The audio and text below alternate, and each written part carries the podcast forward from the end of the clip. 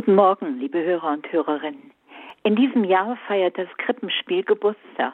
An Weihnachten sind genau 800 Jahre vergangen, seit der heilige Franziskus von Assisi das erste Krippenspiel inszeniert hat. Zwar finden sich schon im vierten Jahrhundert in den Katakomben in Rom bildliche Darstellungen der Geburt Jesu, doch weithin gilt der heilige Franziskus als der Erste, der das Weihnachtsgeschehen lebendig als Krippe zum Ausdruck brachte. Dieser heilige Arme war ein Mensch, der alles, was er erkannte und erfuhr, in Gesten und Zeichen spürbar umsetzte und einfach fühlen musste, was für ihn nicht nur Worte waren. Sein ganzes Leben ist von diesem spielerisch-dramatischen Zug durchwirkt. Mit ganzer Wachsamkeit, allem Eifer, der ganzen Sehnsucht seines Geistes und der ganzen Glut seines Herzens suchte er die Fußspuren Jesu nachzugehen. So beschreibt es sein zeitgenössischer Biograf und Mitbruder Thomas von Celano. Es war im Jahr 1223 in Greccio, einem kleinen italienischen Bergdorf in der Provinz Rieti.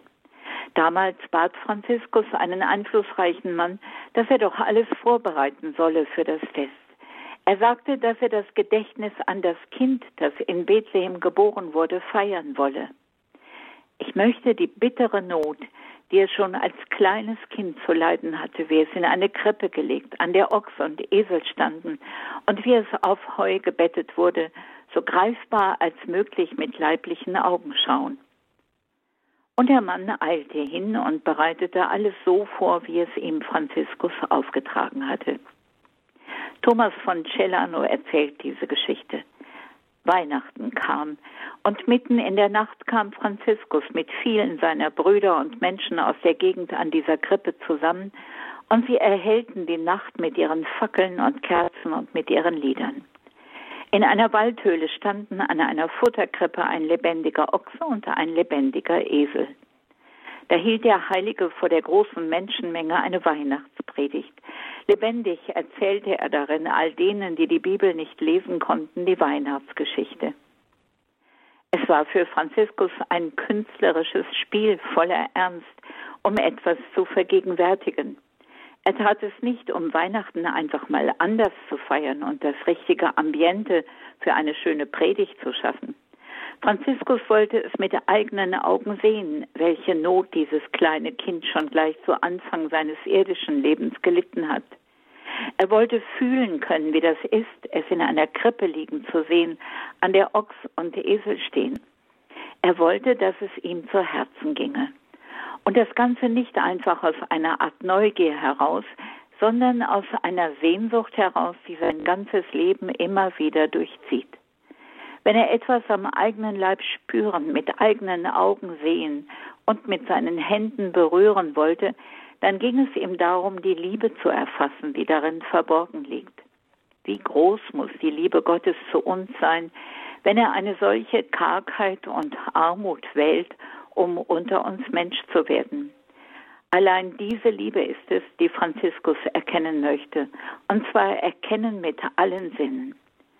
Zeit seines Lebens ist er auf der Suche nach dieser überwältigenden Liebe Gottes, die sich im Kleinen und Armen verbirgt und so leicht übersehen wird, die oft erst nach durchlittenem Leid von dem, der sie sucht, erahnt werden kann.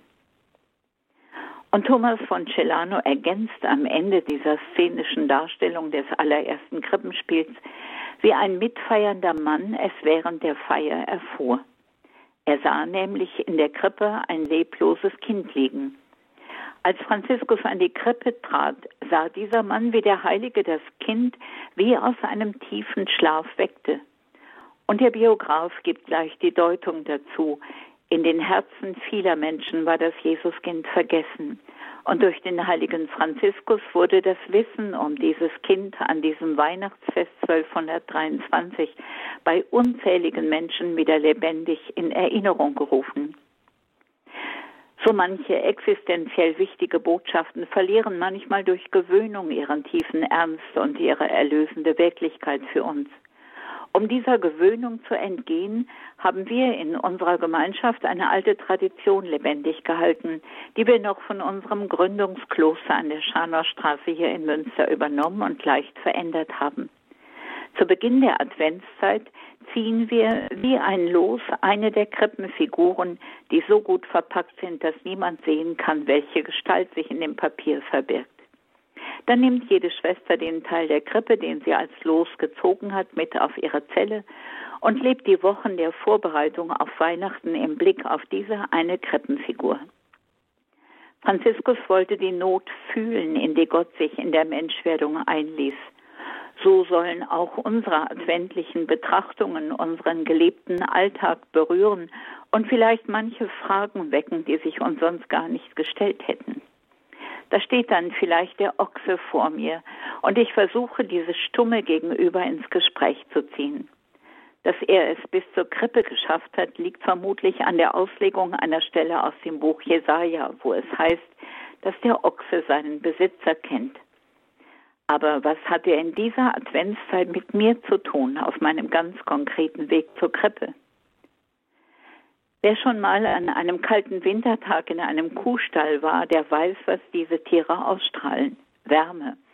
Und so kann ich in meinem Alltag mit meinen Schwestern schauen, wo ich Wärme einbringen kann, wie ich jemanden, der sich verlassen fühlt, Nähe schenken kann, wie ich ein warmes Wort gebe, wo jemand unter einer Unachtsamkeit leidet.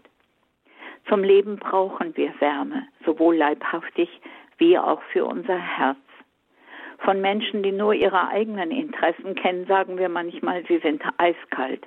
Sie wärmen niemanden. Im Gegenteil, sie lassen die anderen in der Kälte. Und dann gibt es Menschen, die selber frieren und doch andere wärmen können. Ich muss an Kalle denken, der vor einigen Jahren gestorben ist. Er schlief unter der Treppe des Theologischen Institutes. Eines Tages, als es für Münster ungewöhnlich viel Schnee gab und die Straßenränder schon Andeutungen von Schneeverwehungen trugen, kam er zu uns an die Klosterpforte, um sich wie an jeden Tag ein Brot zu holen. Da packt er plötzlich vorsichtig in seine große Jackentasche und sagt zu mir, Guck mal, der saß im Straßengraben und hat schrecklich gefroren. Da habe ich ihn in die Tasche gesteckt, damit er sich etwas aufwärmt. Es war ein kleines Rotkehlchen das sich ganz zutraulich in seine von der Kälte ganz roten Hände schmiegte und sich offensichtlich gut aufgehoben fühlte. Dann steckte er es vorsichtig zurück in seine Tasche mit einer Behutsamkeit, die mich tief anrührte. Wie viele mögen an diesen Vögelchen vorbeigegangen sein, ohne zu registrieren, dass es fror? Muss ich auf der Straße leben, um mit denen fühlen zu können, die am Straßenrand frieren? Jemand, der die Kälte kennt und die Perspektive vom Straßenrand aus, nimmt etwas anderes wahr als der, der meist in der Straßenmitte geht und eher den Kopf hochträgt als nach unten sieht. Franziskus von Assisi sagte, Gott ist für uns am Weg geboren, am Weg, am Straßenrand. Vielleicht könnte der Ochse zum Beispiel als mein adventlicher Wegbegleiter dies bedeuten, auf den Straßenrand zu achten und auf alle, die da frieren. Und Straßenränder gibt es überall, selbst im Kloster. Und Heiligabend bauen wir dann mit unseren Krippenfiguren die Krippe gemeinsam auf. Die Krippenlandschaft ist schon vorbereitet. Jede bringt ihren Anteil an der Krippe mit und in einer kleinen Weihnachtsfeier stellt jede ihre Figur dorthin, wo sie ihrer Meinung nach hingehört und erzählt dabei, was sie mit ihr in den Wochen der Vorbereitung erlebt hat. Es ist jedes Mal neu, da wir nie die gleichen sind. Und wer offen ist, kann die Botschaft von Weihnachten fühlen.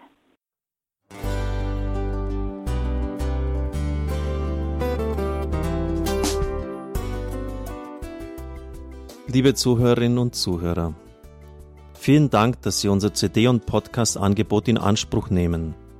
Wir freuen uns, dass unsere Sendungen auf diese Weise verbreitet werden. Dieser Dienst ist für Sie kostenlos. Für uns ist er allerdings mit einem nicht unerheblichen finanziellen Aufwand verbunden. Deshalb sind wir für jede Spende dankbar. Alle Bankverbindungen unserer Spendenkontos können Sie über unsere Homepage horeb.org unter dem Menüpunkt Spenden einsehen. Dort besteht auch die Möglichkeit, online zu spenden. Natürlich nach den neuesten Sicherheitsstandards. Sie können diese Informationen auch bei unserem Hörerservice unter der Telefonnummer 08328 921 110 erfragen. Ich wiederhole die Rufnummer 08328 921 110. Vergelt's Gott für Ihre Unterstützung. Ihr Pfarrer Kocher.